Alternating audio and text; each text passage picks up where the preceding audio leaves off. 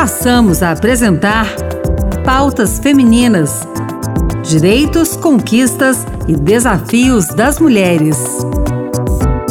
Olá, eu sou Kelly Torres e começa agora o Pautas Femininas.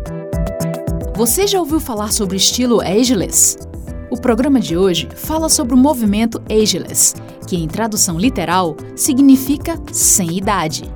Para a mulher, o que significa na vida real conviver com o tabu de envelhecer?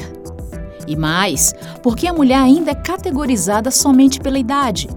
O movimento Ageless ressalta a importância das diversas vivências da mulher na carreira, no campo amoroso, em como ela encara a sua vida.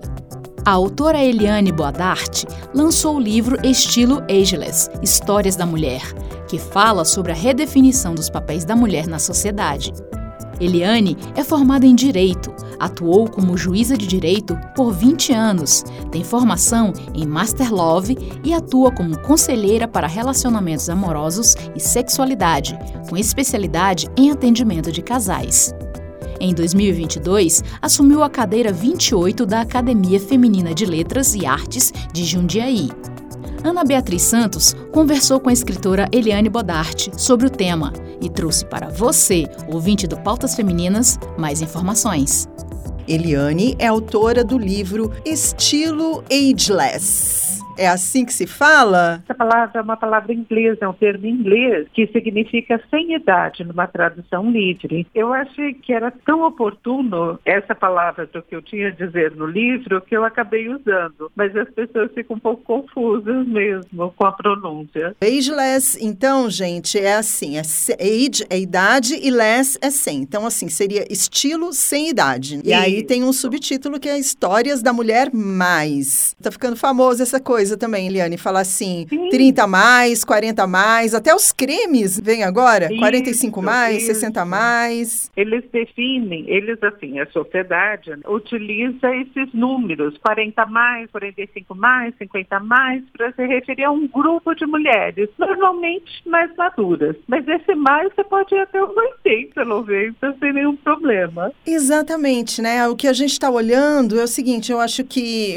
quando a gente fala, assim, pela sua biografia, você, você é uma mulher que nasceu da segunda fase já da década de 60. Eu nasci na primeira fase da década de 70, então a gente tem uma idade, assim, tá mais ou menos ali próximo. Assim, é, no mesmo movimento. No mesmo né? movimento, do mesmo tipo de criação. Eu acho que quando nós éramos crianças ou adolescentes, a ideia que se tinha de uma mulher madura, quando a gente falava 40 anos ou falava 50 anos, a ideia que se tinha era que você já era uma pessoa, assim, muito idosa ou talvez talvez já assim numa fase em que você já estava mais próximo da morte do que do início da vida, né? É, e hoje não é, é assim, né? verdade. né? Não, graças a Deus hoje não é assim. O que que acontece? Naquela fase, essa década de 60, 70, quando eu imaginava uma mulher de 40 anos, eu achava que depois daquilo não existia nada. que 40 anos já seria muito velha e que depois daquilo não, não existia mais nada. Quando eu cheguei aos 40 anos, eu falei, opa, não é assim não. Estou aqui plena, viva, capaz, cheia de planos. Aquela mulher dos 40 anos que eu imaginava, ela não existe. E eu percebi que muitas mulheres que chegaram aos 40, aos 45 anos, também não se definem pela idade. Nessa figura estereotipada de velhinha, de avózinha, de não faz mais nada, de não tem mais utilidade, fica ali largada no sofá da sala até que morra. Então. Tinha aquela figura, né, Eliane, da. Lembra da Dona Benta do sítio do Pica-Pau Amarelo do nosso tempo? Exato. Que Mas tinha aquele cabelinho, né? O coque, sentadinha fazendo tricô. Eu não sei quantos anos a Dona Benta tinha, mas a impressão que eu tinha é que ela tinha 40. Daí, quando eu vi que eu cheguei aos 40 e eu não era a Dona Benta, eu não fazia nem. Eu não chegava nem perto daquilo. E eu olhei para o lado e vi tantas mulheres fascinantes antes, aos 40, aos 50 anos, e mais, produzindo, bonitas, namorando, cuidando da vida, viajando, passeando. Ah, eu falei, não, isso aqui tá errado. Essa ideia de 40 a mais não,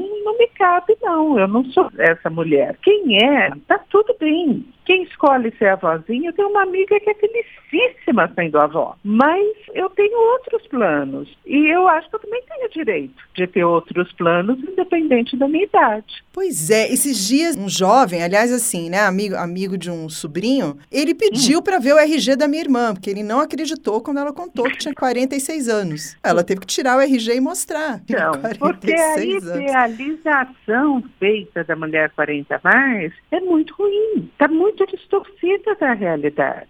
E aí a gente entra naquele, num outro tema que tem aparecido bastante nas discussões sociais agora, principalmente ambiente de trabalho, então quando a gente fala de comportamento, que é aquela expressão que também vem do inglês, né, do age, ageísmo, seria o preconceito pela idade. Tem um em português se fala também, né? Ageísmo, idadismo. É um preconceito Sim. contra os mais velhos. Como que você, pela sua experiência, pela sua obra, com as mulheres que você conversa, como que você avalia essa situação? Então, tudo vem desse estereótipo, desse preconceito, desse julgamento que as pessoas fazem a respeito das mulheres 40 mais. Bem, se é mulher, você já passou por tudo isso, né? Você já passou pessoas te discriminando, pessoas te julgando, pessoas falando que você não é capaz, você não dá conta, pelo fato de ser mulher. E mulher acima dos 40, as pessoas parecem que se irritam dela sobreviver, assim, dela querer ter espaço, dela ser bonita, dela se cuidar, dela namorar. Nossa, quantas vezes eu ouço a pessoa falando,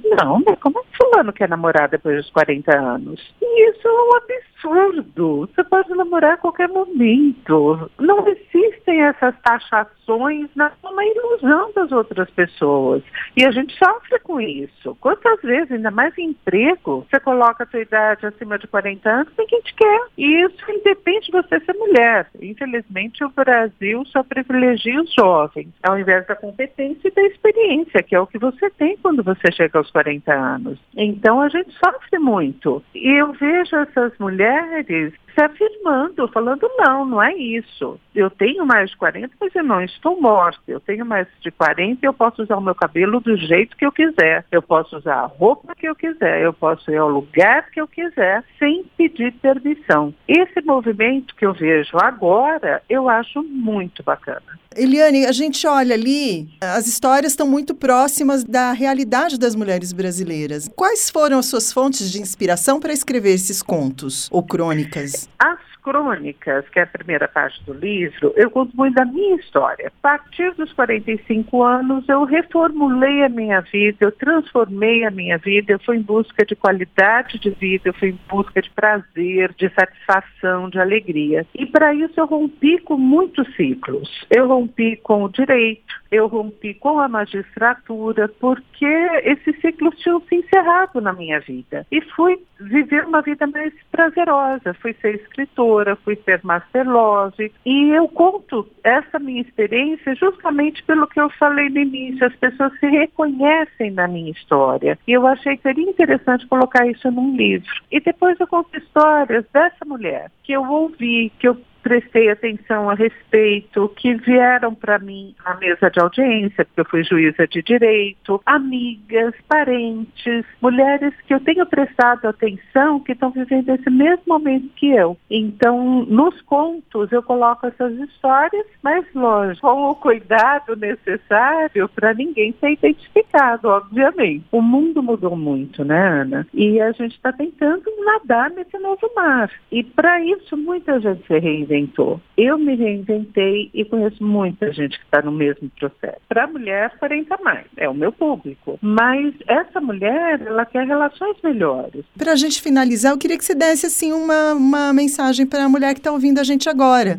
Você que já esteve em nosso programa falando sobre outras obras suas, né? Sim. E nesse momento da sua vida, o que, que você tem a dizer para essa mulher que está ouvindo a gente? O caminho não é fácil. Certos dias serão muito difíceis, mas você tudo pode. A mulher já foi à lua, então ela pode muito bem transformar a vida dela e encontrar felicidade. A palavra é equilíbrio. O Pautas Femininas termina aqui.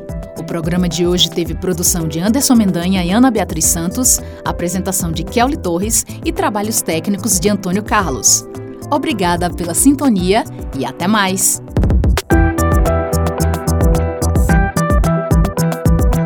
Acabamos de apresentar Pautas Femininas. Direitos, conquistas e desafios das mulheres.